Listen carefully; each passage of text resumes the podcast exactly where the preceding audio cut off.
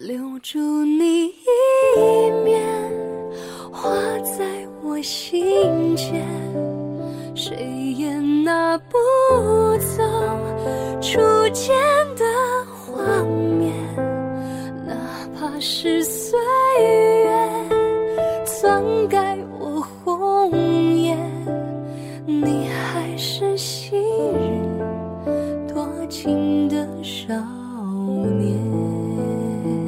大家好，欢迎收听荔枝 FM 四三三二二 Wave Radio，这里是情感驿站，我是天琪。今天跟大家分享的故事，名字叫做《爱若卑微，就算了》。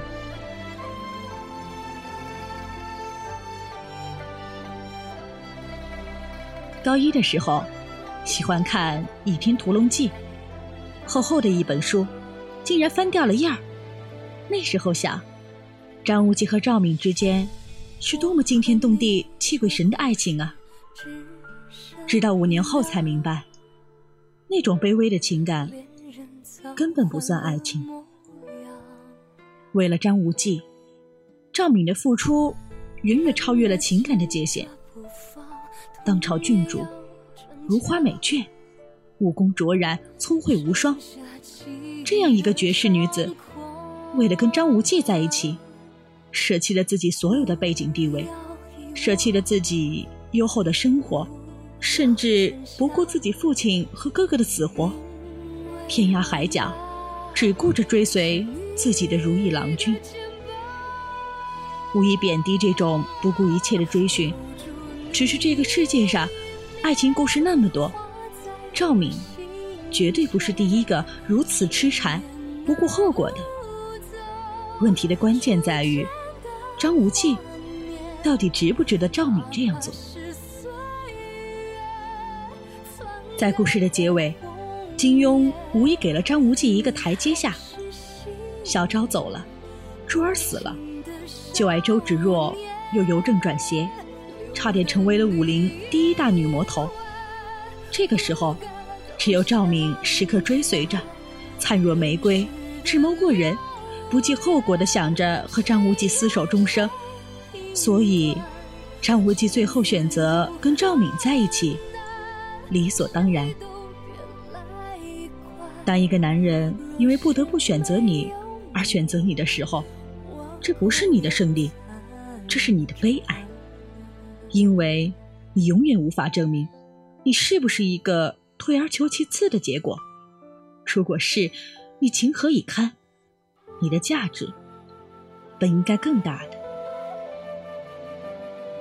张无忌跟很多女孩子都说过让人感动、让人倾心的话。在他跟周芷若举行婚礼前，张无忌说：“自此再也不见赵敏，只想和她厮守终生。”在少林寺谢逊待过的地牢里，张无忌跟赵敏说：“等到哪一天。”我不再是明教教主，我们就在湖边搭一个小屋，种花种草，上河关联。张无忌似乎也跟小昭说过，要一辈子不离不弃之类的。最终，张无忌晚上闲逛到小酒馆，与赵敏再续私情。最终，在与周芷若的婚礼上，二女争夫，血溅华堂。张无忌还是经不住赵敏三言两语的威逼利诱，抛开喜堂，随赵敏而去。最终，张无忌带着一丝丝眷恋，看着周芷若头也不回的拿着倚天剑离开，然后跟赵敏击掌为誓，不知道又许下了几多生死相依的诺言。张无忌说那些话的时候。未必不是真心的。他说，想跟周芷若儿孙满堂。他确实是这样想的。婚礼现场，新郎官儿喜气洋洋。那个时候，赵敏确实被远远的抛在了脑后。他说，想跟赵敏过着世外桃源的生活。他也确实是这样设想的。美貌的女子。神仙般的生活，向往这样的日子，并不是张无忌的异于常人之处。赵敏好像从来都没有问过张无忌到底爱不爱他。他或许觉得没有必要询问，他或许不敢询问，因为他知道张无忌一出口，便有可能是彻彻底底的打击。最终，周芷若替赵敏问出了答案。在周芷若的再三逼问下，张无忌终于开口说：“他对小昭。”是怜惜，对珠儿是感激，对芷若是敬重，对赵敏才是刻骨铭心的相爱。这句话，竟用白纸黑字明明白白的写在纸上，但是连他自己也未必相信这句话是肺腑之言。张无忌究竟爱谁？想必。连他自己也不知道。我更愿意相信，张无忌在地牢里用着赵敏说的那段无心之言。他说：“赵敏为他付出那么多，他一直觉得亏欠，所以一定要好好报答赵敏。”这句话才是张无忌的真实想法。在张无忌的情感世界里，无论哪一个女子嫁给他，都是他莫大的福气。但无奈，身边的女子太多。赵敏灿若玫瑰，周芷若美若幽兰，小昭身上充斥着淡淡的异域风情，而珠儿却是情深意重。当年四女同舟时，张无忌。便默默在心中实现四女共侍一夫的梦想。无法抉择时，张无忌只能把这些女孩的付出当做自己选择时的衡量标准。谁付出的多，张无忌就会选择跟哪个女孩在一起。这，就是一个男人爱无能的表现。从某种程度上讲。张无忌并不值得爱，因为他的爱太泛滥，就像一杯绝好的咖啡被太多的水稀释，最终淡而无味。张无忌的感情最终也是寡淡的。他不懂得爱，他不爱其中任何一个女子，他只爱他自己。其实细细想来。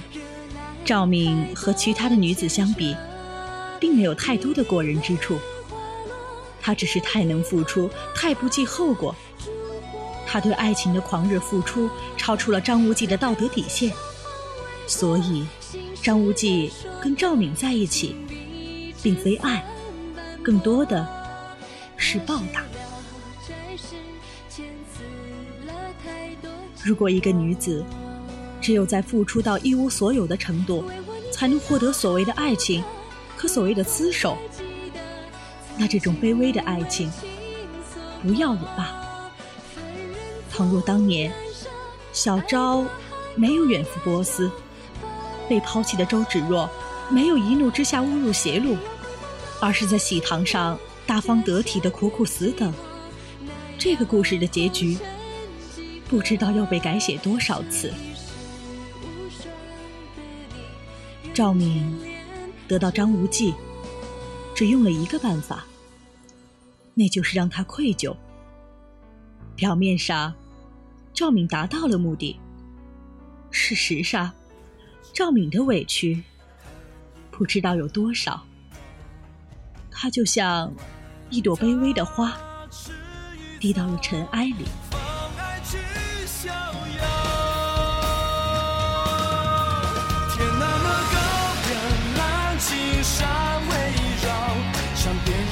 多少味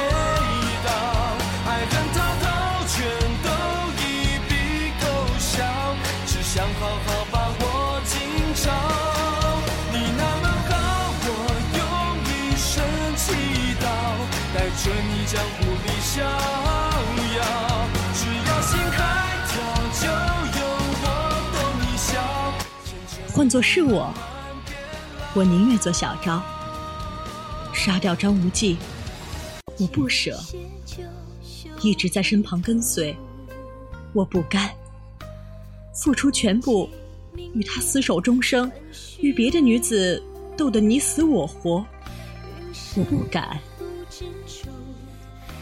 我只能在张无忌无限不舍的目光中悄悄离去，然后礼服今世，老死不相往来。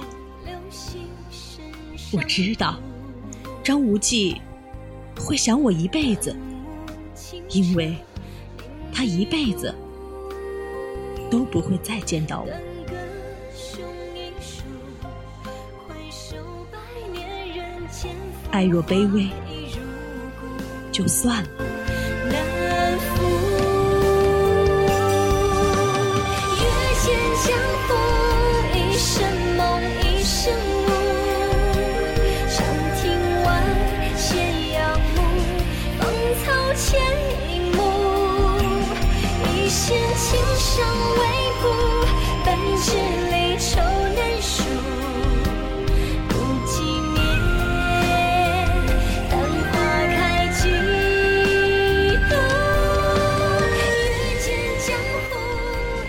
好，各位听众朋友，以上就是我们今天节目的全部内容。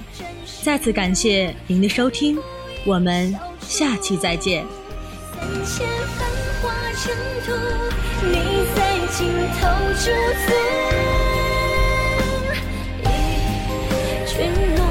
相守若初。